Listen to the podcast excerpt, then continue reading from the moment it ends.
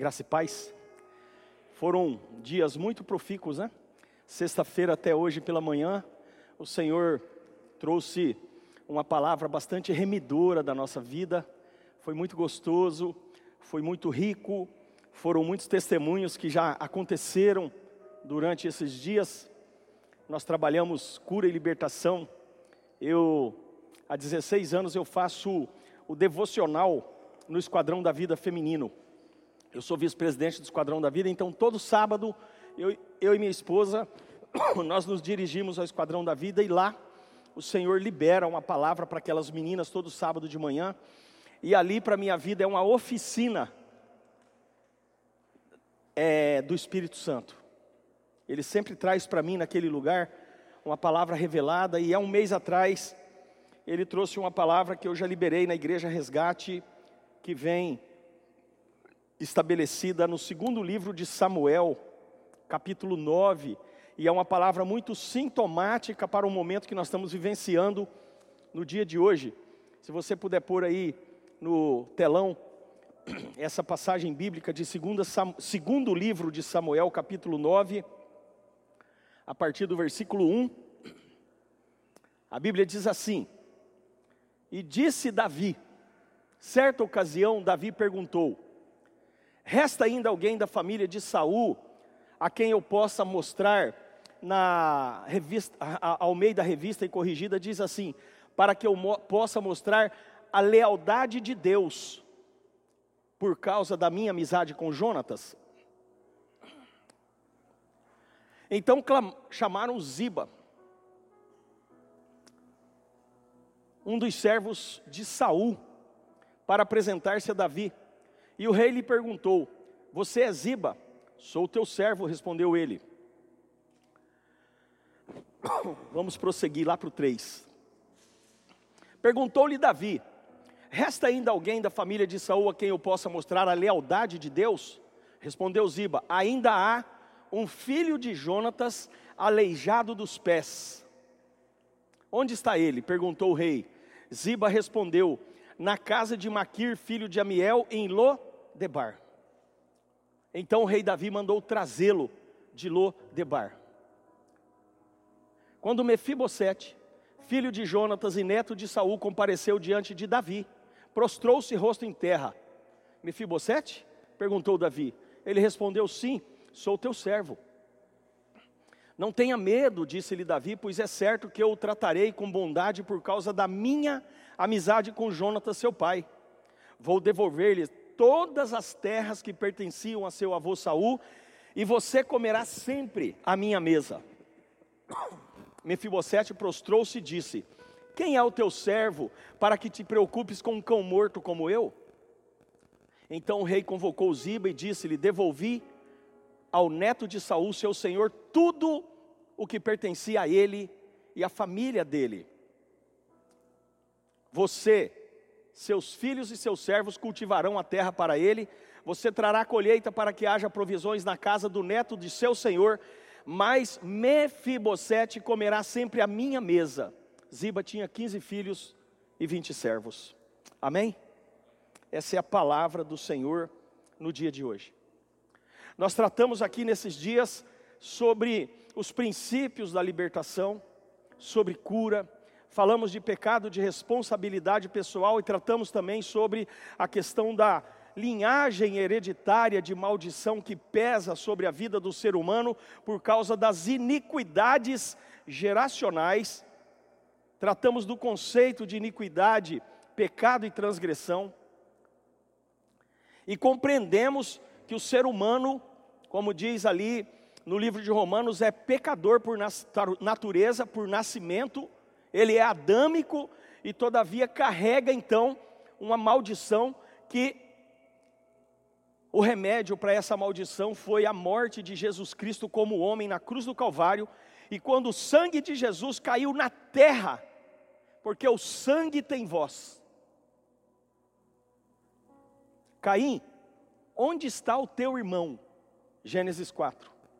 E Caim responde para Deus: Porventura sou eu guarda do meu irmão que tenho que cuidá-lo? E Deus responde: Não, porque o sangue do teu irmão clama desde a terra por mim.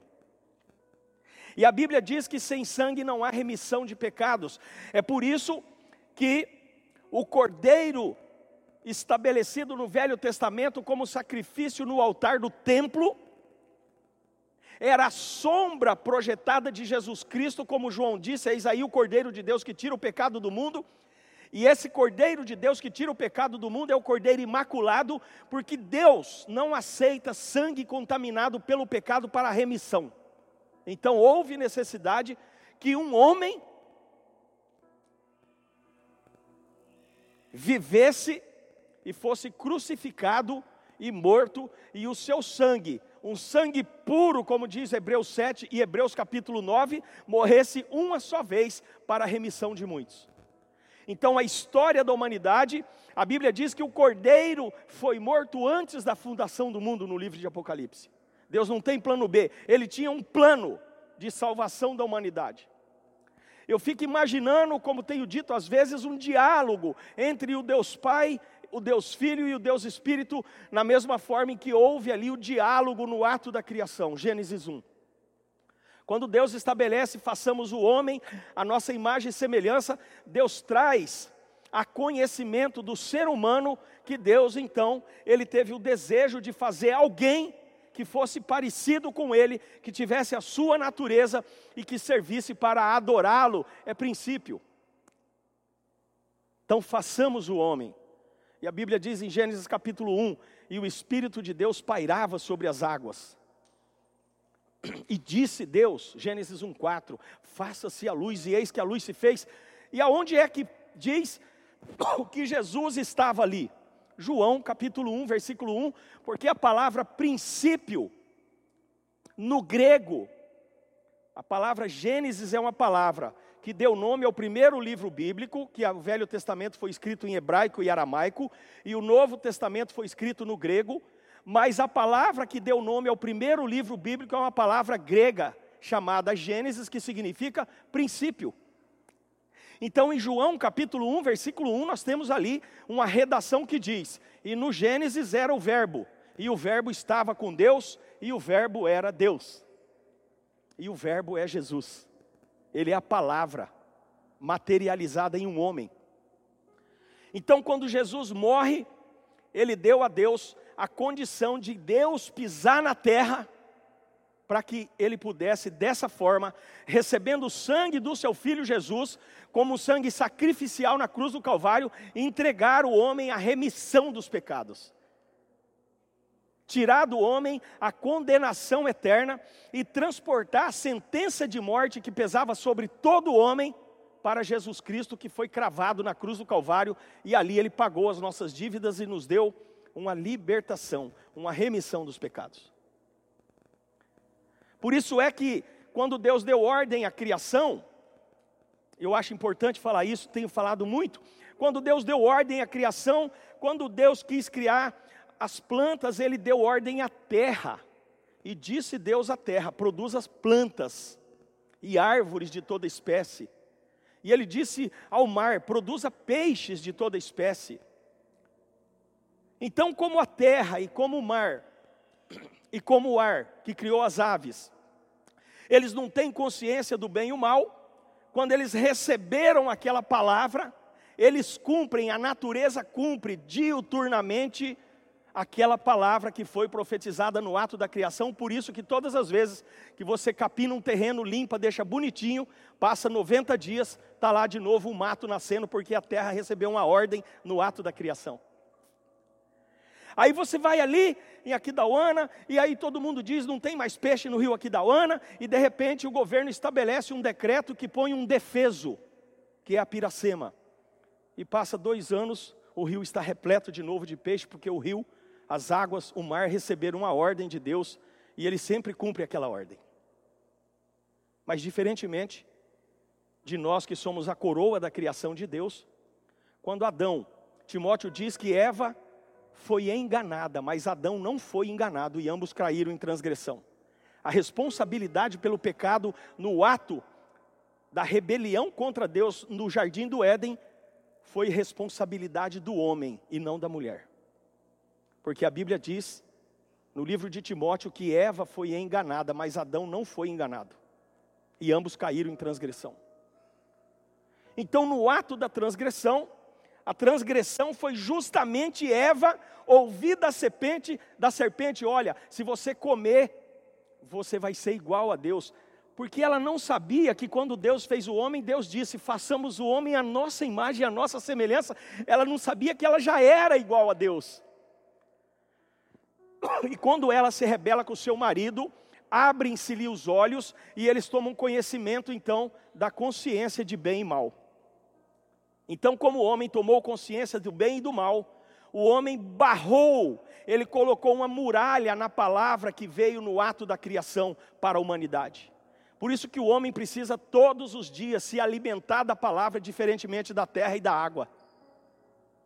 Porque a consciência do bem e do mal penalizou aquela profecia que Deus disse sobre o homem: Você é minha imagem e semelhança. E tudo que nós ouvimos nas Escrituras é para nos levar ao nosso lugar de origem. Porque quando você arranca uma planta da terra, ela morre porque ela sai do seu ambiente. Quando você tira um peixe fora da água, ele morre porque ele sai do seu ambiente.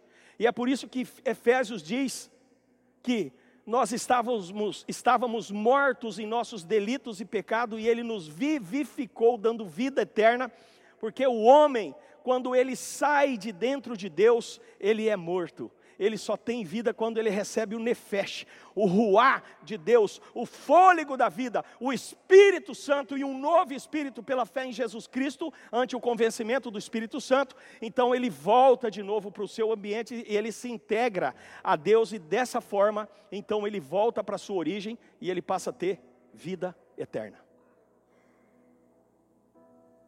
O ser humano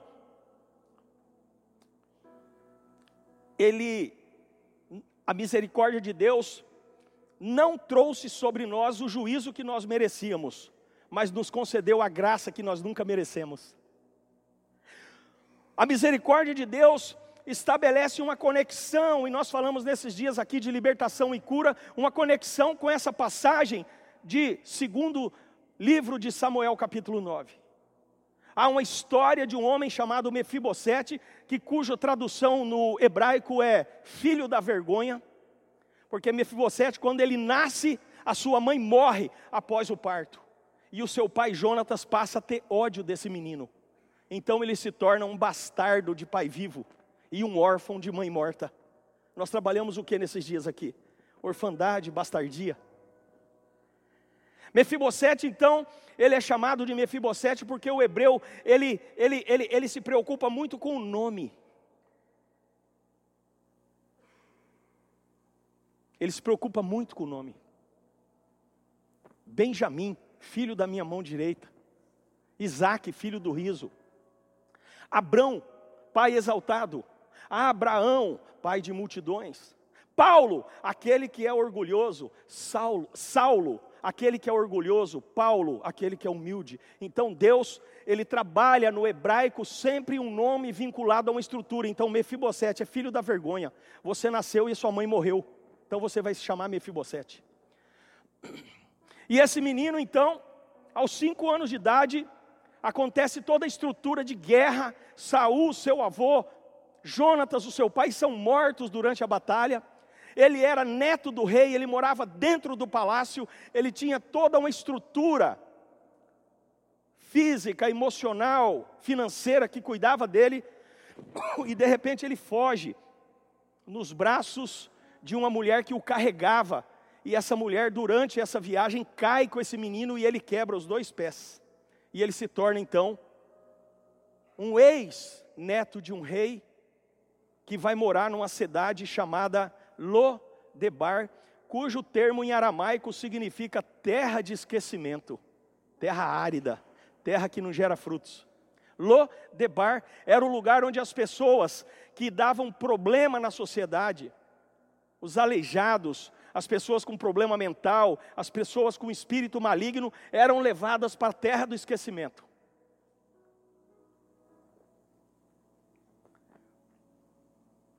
E ele vai morar na casa de um homem chamado Maquir, que significa vendido, frouxo de caráter. Mas olha que interessante. um bastardo, órfão, morando na terra de esquecimento, na casa de um frouxo de caráter, Maquir. Ele está ali esquecido por tudo e por todos. E de repente, um homem chamado Davi, o rei, nas suas conjecturas diárias, pensa assim: tem alguém da casa de Saul que eu possa honrar?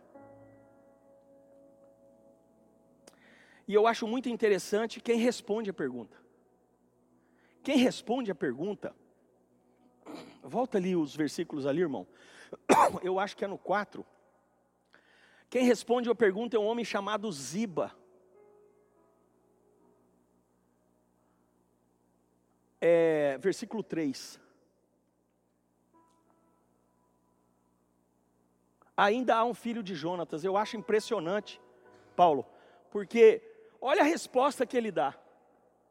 Ele, em vez de dizer assim para Davi: Tem, Davi, tem um menino que é filho do teu melhor amigo, que você ligou a alma com ele, que salvou a tua vida quando Saul queria te matar. Ele é filho de Jonatas.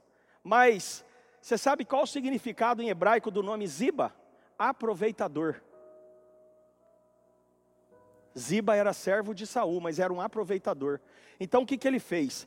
Ele deu uma resposta para dissuadir Davi de receber Mefibosete na sua casa. Ele disse assim: tem lá um aleijadinho lá, tem um Zé Ruela lá, tem um cara lá que não vale nada, está morando em Lodebar, é órfão, é bastardo, é aleijado. Ele começou, ele trouxe para Davi uma característica que era muito íncita à natureza do próprio nome de Ziba, aproveitador, porque ele sabia que Davi queria honrar um filho de Saul.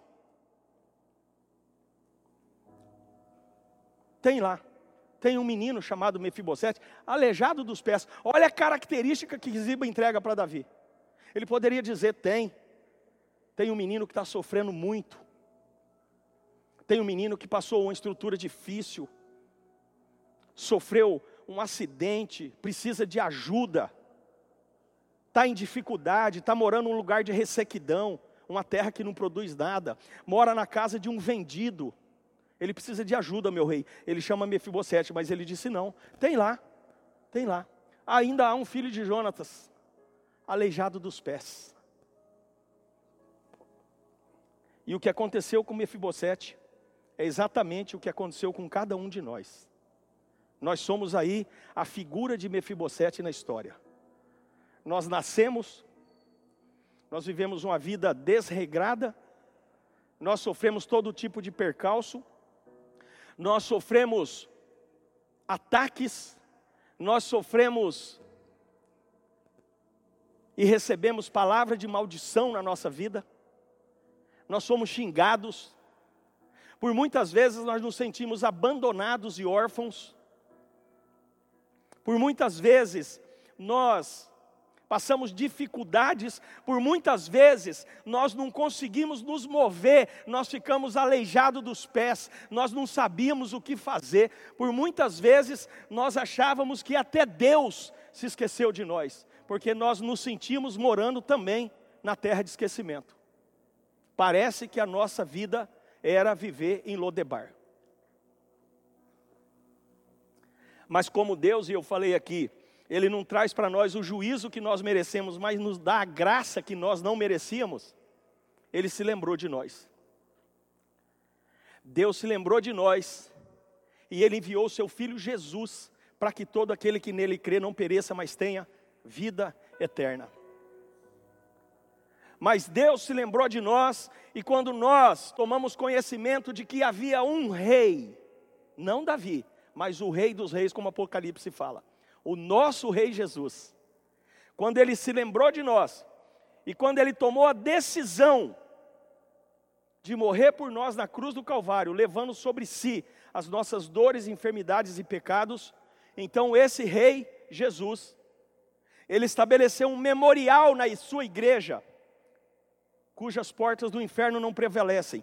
Ele estabeleceu um memorial chamado Santa Ceia do Senhor, e assim como Mefibosete foi convidado a estar na mesa do rei todos os dias da vida dele, porque Davi fala: Você comerá minha mesa todos os dias, assim como Mefibosete, filho da vergonha, morando num lugar esquecido, junto com um sem caráter, aleijado dos pés, recusado e repudiado por seu pai, órfão de mãe, empobrecido, morando na terra de sequidão. Ele foi lembrado por Davi, teve restituído todos os seus bens por herança, e ele se assentou à mesa do rei para comer todos os dias da sua vida. Assim somos nós, quando participamos da Santa Ceia do Senhor, nós nos lembramos de um memorial que o Rei Jesus nos convidou para estarmos com ele todos os dias até a consumação dos séculos.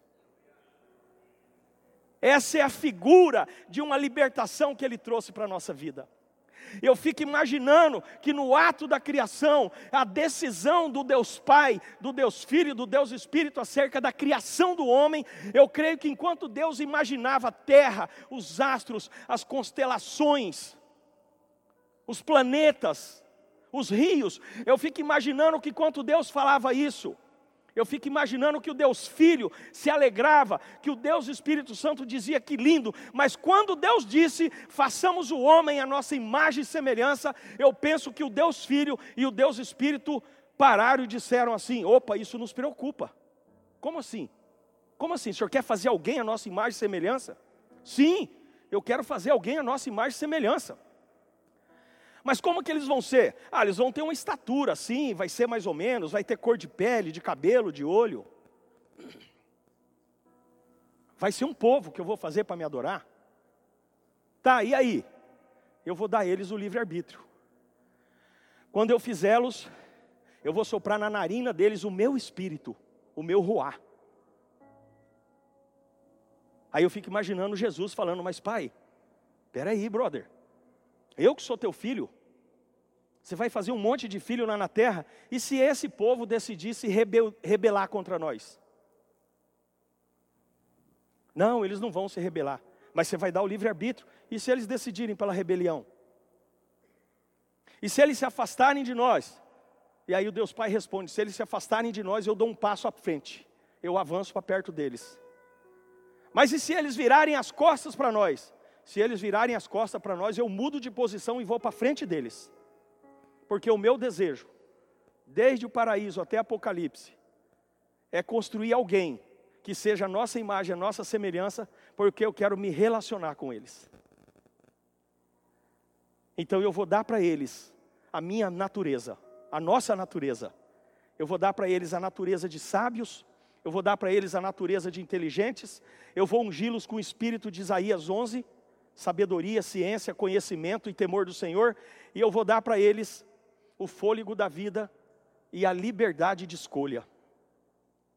Mas, Pai, e se eles, durante esse processo, eles quiserem servir outro Deus? E se eles quebrarem a aliança? Aí eu envio você para restaurar a aliança. Bom, se o senhor quer isso, eu assumo a responsabilidade. Pode fazer. E muitas vezes na nossa vida, a gente não consegue entender que Deus, Ele enviou Seu Filho para nos salvar, trazendo para a vida de cada um de nós exatamente o mesmo conceito de libertação e cura que Deus fez na vida de Mefibosete. Você pare para imaginar o que era a vida desse menino que até os cinco anos viveu no palácio, no meio da riqueza financeira. Para para entender que esse menino, de repente, ele começa a passar necessidade, ele começa a passar fome. Pare para entender que esse menino se lembra que o pai dele era um príncipe de Israel. Pare para entender que o avô dele era rei de Israel. Pare para entender que ele tinha ali servos à sua disposição e de repente ele além de estar num lugar de muita tristeza, de muito sofrimento, ele ainda era aleijado dos pés. Eu quero dizer para você que quanto à salvação, quanto à cura e à libertação, depende de uma decisão de você se movimentar mesmo com os pés aleijados, porque depois que você toma a decisão, e tira a pedra, Jesus declara uma palavra e Lázaro ressuscita. Ele traz a vida. E foi assim conosco quando nós nos decidimos por Jesus. Quando nós nos decidimos por Jesus, o pecado que havia sobre nós foi cravado na cruz do Calvário e ele nos deu a remissão do pecado, que é a liberação da nossa vida de uma sentença condenatória que nos condenava eternamente afastados de Deus. Então Jesus assume aquela sentença e nós somos lavados pelo sangue de Jesus, por isso é que nós temos o direito e a prerrogativa de de novo sermos inseridos num lugar onde as ruas são de ouro e os muros de cristais. Nós somos de novo inseridos no contexto do reino de Deus. Assim como Mefibosete, desonrado, empobrecido, aleijado, entristecido, envergonhado, o nome dele era filho da vergonha. Eu imagino Mefibosete, Brignoli, depressivo. Eu imagino ele num grau de tristeza profunda. Eu imagino ele dizendo: gente, eu não sou ninguém. Quando ele se apresenta diante de Davi, põe para frente ali o, o versículo, meu Deus do céu. Quando ele chega diante de Davi, versículo 4, 5, 6 prostrou-se o rosto em terra. Quando ele chega diante de Davi, ele prostra em terra. Ele compreende a autoridade. Ele entende, eu já fui filho de príncipe, mas hoje eu não sou mais. Hoje tem um rei Israel. Ele se prostra. E aí no versículo 7, ele declara uma palavra.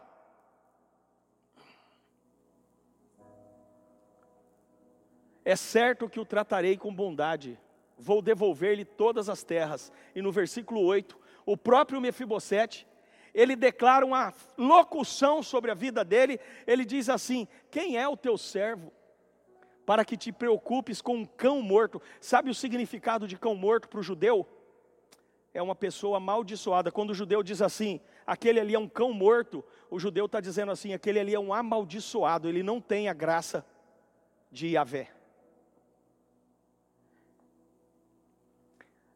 Essa frase demonstra que Mefibosete perdeu completamente a sua identidade.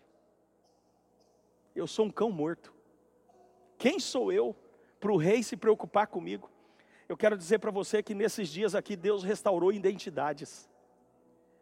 Porque quando nós fomos para Jesus, Ele não nos tirou a nossa humanidade.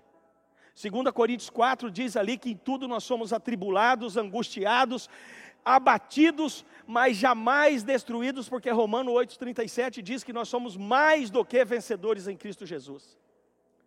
O vencedor é aquele que compete para vencer, o mais que vencedor é aquele que vence para competir. Em Jesus, nós somos mais que vencedores.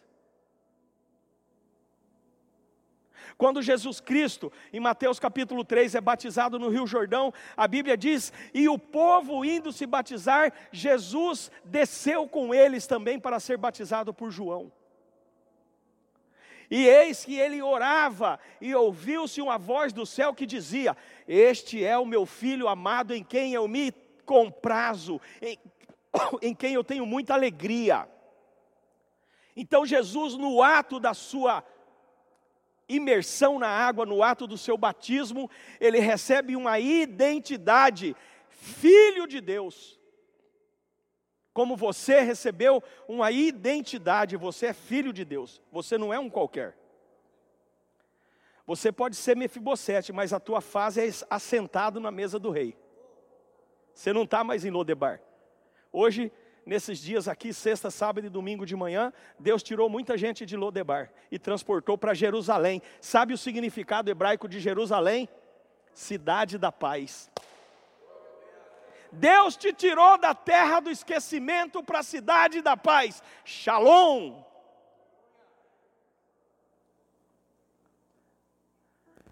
Aí Jesus, quando ele sai das águas do batismo, Mateus capítulo 4, ele é levado pelo Espírito Santo ao deserto para ser tentado pelo diabo. Deixa eu dizer uma coisa para você: tem tentação que não vem do diabo, ela é do diabo, mas ela vem de Deus.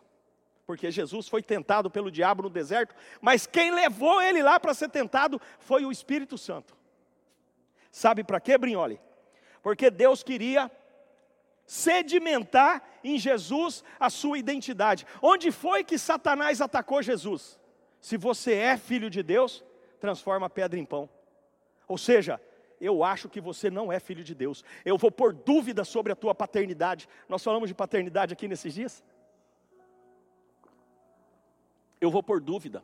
Se você é filho de Deus, salta do pináculo do templo, porque está escrito: e dará ordem aos seus anjos acerca de vós, e te tomará pelas mãos, e não deixará que os teus pés tropecem em pedra alguma.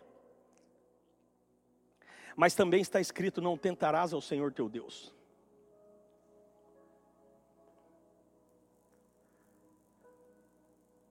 Jesus foi tentado na identidade porque Deus queria sedimentar nele a identidade. Eu quero dizer para você que quando você tem uma identidade em Deus, quando você entende que você é também Cristo na terra, as circunstâncias não vão mexer com a tua identidade. É por isso que você não vai mentir, é por isso que você não vai adulterar, é por isso que você não vai roubar, é por isso que você não vai pecar voluntariamente, porque o que move a tua vida não é o contexto externo, mas é aquilo que você é em Deus, é a tua identidade. E às vezes você vai passar por tentação no deserto, porque Deus quer sedimentar a tua identidade. Mateus 3 ele recebe a identidade, Mateus 4 ele é tentado pelo diabo para sedimentar a identidade, mas em Mateus capítulo 5 ele escreve uma das mais belas poesias da Bíblia Sagrada, o Sermão do Monte. Jesus ali, ele deixou com que o seu ambiente interno manifestasse aquilo que ele era, sermão do monte. Bem-aventurado o homem.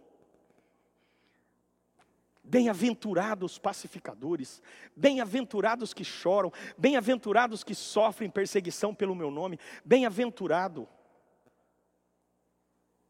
Ele recebe uma identidade, ele sedimenta a identidade e ele manifesta a sua identidade.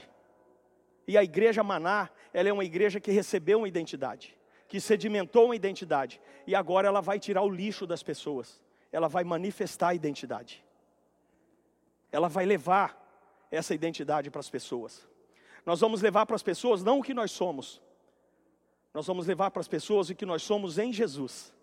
Nós vamos levar para as pessoas a natureza do Filho que habita dentro de nós, Gálatas 2,20 já não vivo mais eu, mas Cristo. Paulo quis dizer: eu já não me movo mais pelas minhas reações humanas, humanistas, filosóficas. Paulo, ele falava grego, ele falava hebraico, ele falava aramaico, ele falava a língua dos romanos. Paulo era judeu dos judeus da tribo farisaica, da tribo de Benjamim cidadão romano por carta, tanto que Paulo, na sua morte, foi decapitado porque ele não podia ser crucificado, porque o cidadão romano era proibido ser levado à cruz. E ele disse assim: tudo que eu tenho, tudo que eu sou, toda a minha formação, eu reputo como esterco pelo conhecimento que tive de Cristo Jesus. Identidade. Ele não se movia pelas circunstâncias ele se movia pelo vento do Espírito que habitava dentro dele. E nós precisamos entender que às vezes na nossa vida existem circunstâncias que vão nos mostrar que eventualmente nós estamos em Lodebar. Que eventualmente nós temos um Ziba. É bom ter um Ziba, Brignoli. É bom ter um Zé Ruela que não gosta da gente, que fala mal da gente que calunia. Porque Jesus falou: bem-aventurado quando você for caluniado por causa do meu nome. É bom de vez em quando a gente compreender, porque quando você vai para Lodebar, você entende que a riqueza da tua vida e o assentar-se na mesa está dizendo para você que você precisa ter consciência de que você deve ter todos os dias da tua vida com, é, dependência total do Rei Jesus nós nos assentamos à mesa e a mesa é dele. Nós nos assentamos à mesa e quem nos permite nos assentar à mesa é Ele. Nós precisamos entender que se eventualmente nós vamos para Lodebar, é porque nós precisamos ter consciência de que nós temos dependência total de Deus para tudo. porque o homem não pode acrescentar um fôlego de vida sequer e nem um, um covo da sua estatura. A Bíblia diz que tudo que foi feito e subsiste é por causa do nome de Jesus. A Bíblia diz que ele, sendo Deus, em Filipenses, ele não usurpou o ser igual a Deus, mas esvaziou-se de si mesmo e fez-se homem, e como homem se fez servo. Por isso que ele disse: melhor é você servir do que ser servido, porque quem serve é porque tem algo para dar. Só pode servir quem mora em Jerusalém. E aquele que mora em Jerusalém precisa servir os que estão em Lodebar. Nós precisamos tirar as pessoas de Lodebar. A humanidade está nas trevas. E Jesus disse em João: Eu sou a luz do mundo, quem anda em mim não andará em trevas. E em Mateus ele disse: Vós sois a luz do mundo. Então Jesus, quando ele sobe aos céus, quando ele está lá à destra de Deus, ao lado da glória do Pai, ele não precisa mais ser luz no céu. O que, que ele fez? Ele pegou a luz que ele era, tirou de dentro dele e colocou dentro de nós. Eu vou, mas não vos deixarei órfãos. Eu enviarei o Espírito Santo e ele habitará em vós e vós fará as coisas que eu fiz e ainda maiores. Então, às vezes, eu sei que tem pessoas aqui que precisam entender que sair de Lodebar e ir para Jerusalém é mudança geográfica. Se você está em dúvida disso, se você tem proposta para mudar de cidade, coloca para o Espírito Santo confirmar para você, porque às vezes a tua Jerusalém é uma mudança geográfica mesmo. Às vezes a tua Jerusalém é sair do emprego que você está aí para outro. Às vezes Jerusalém é você mudar de profissão.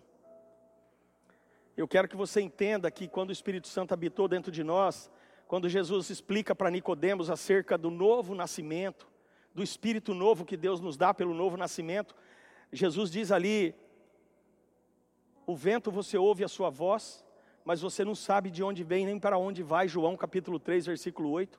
Assim é todo aquele que é nascido do espírito. Nós precisamos, nós temos uma agenda, eu tenho uma agenda. Eu tenho uma agenda porque como pastor, como responsável por algumas instituições, como advogado, eu tenho uma agenda. Essa aqui é a minha agenda de segunda-feira. Começa no verdinho aqui, termina aqui nesse verdinho. Mas eu vou dizer para você uma coisa: eu me movo pelo vento. Eu estou aqui porque eu estou movido pelo vento. Eu era para estar lá na igreja, pregando a igreja resgate, né? Mas como a gente tem outra igreja em Campo Grande, que é a Maná, eu também prego na nossa igreja, que é a Maná. Pulou o corgo, ela muda de nome mas é a mesma igreja. E eu creio que quando você anda no vento, Deus faz com, você, com que você gere frutos. Mais frutos, muitos frutos e frutos que permaneçam. Eu quero que você entenda, no dia de hoje, que nós falamos esses dias todos aqui de cura, de libertação. O Senhor trouxe essa palavra para você entender que Lodebar não é terra da sua morada, é terra da sua passagem. Que a sua morada é chamada Jerusalém, terra da paz, e você foi chamado para Jerusalém, para você começar então um estágio no reino de Deus, porque lá no reino de Deus, onde você vai ficar na eternidade, não tem fome, não tem sede, não tem doença, não tem choro, não tem pranto, não tem tristeza. E você precisa viver essa vida abundante. E a chave da vida abundante, nós vimos isso aqui. A chave da libertação. O fundamento mais forte e importante da libertação é a santificação como as escrituras dizem, sem a qual ninguém verá a Deus. Você precisa se posicionar. Você precisa tirar da tua mente o sentimento de pequenez. Esse sentimento de menos-valia, isso é do inferno.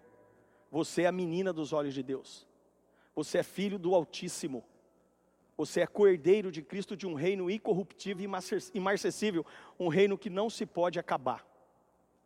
E esses dias aqui, o Senhor tem nos dito que se eventualmente nós passamos por dificuldades emocionais, porque todos passamos, por isso que Paulo fala em 2 Coríntios 4:8.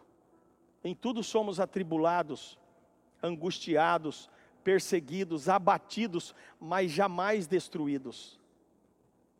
A depressão é da natureza humana. A tristeza é da natureza humana. A angústia é da natureza humana. A ansiedade é da natureza humana. Mas isso não pode ser morada na nossa vida, tem que ser passagem.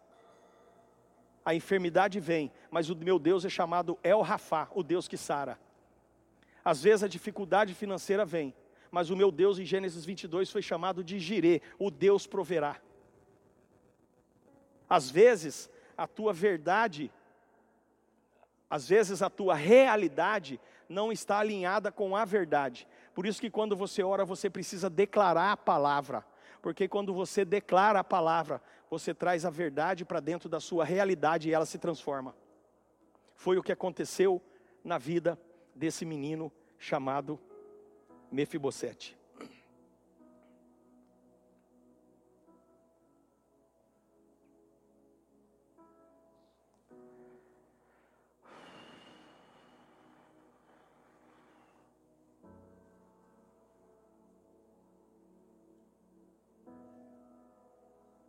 Quando o Senhor trouxe do cativeiro os que voltaram a Sião, Salmo 126, meu brother, Salmo de número 126.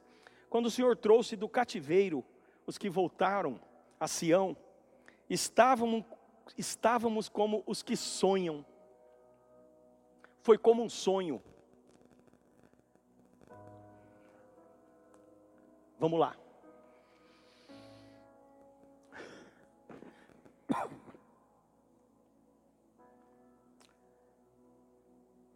Então a nossa boca se encheu de riso e a nossa língua de cântico. Então se dizia entre os gentios: Grandes coisas fez o Senhor a estes, grandes coisas fez o Senhor por nós, por isso estamos alegres, no versículo 3. Por isso estamos alegres. Sim. Versículo 4. Vamos até o final.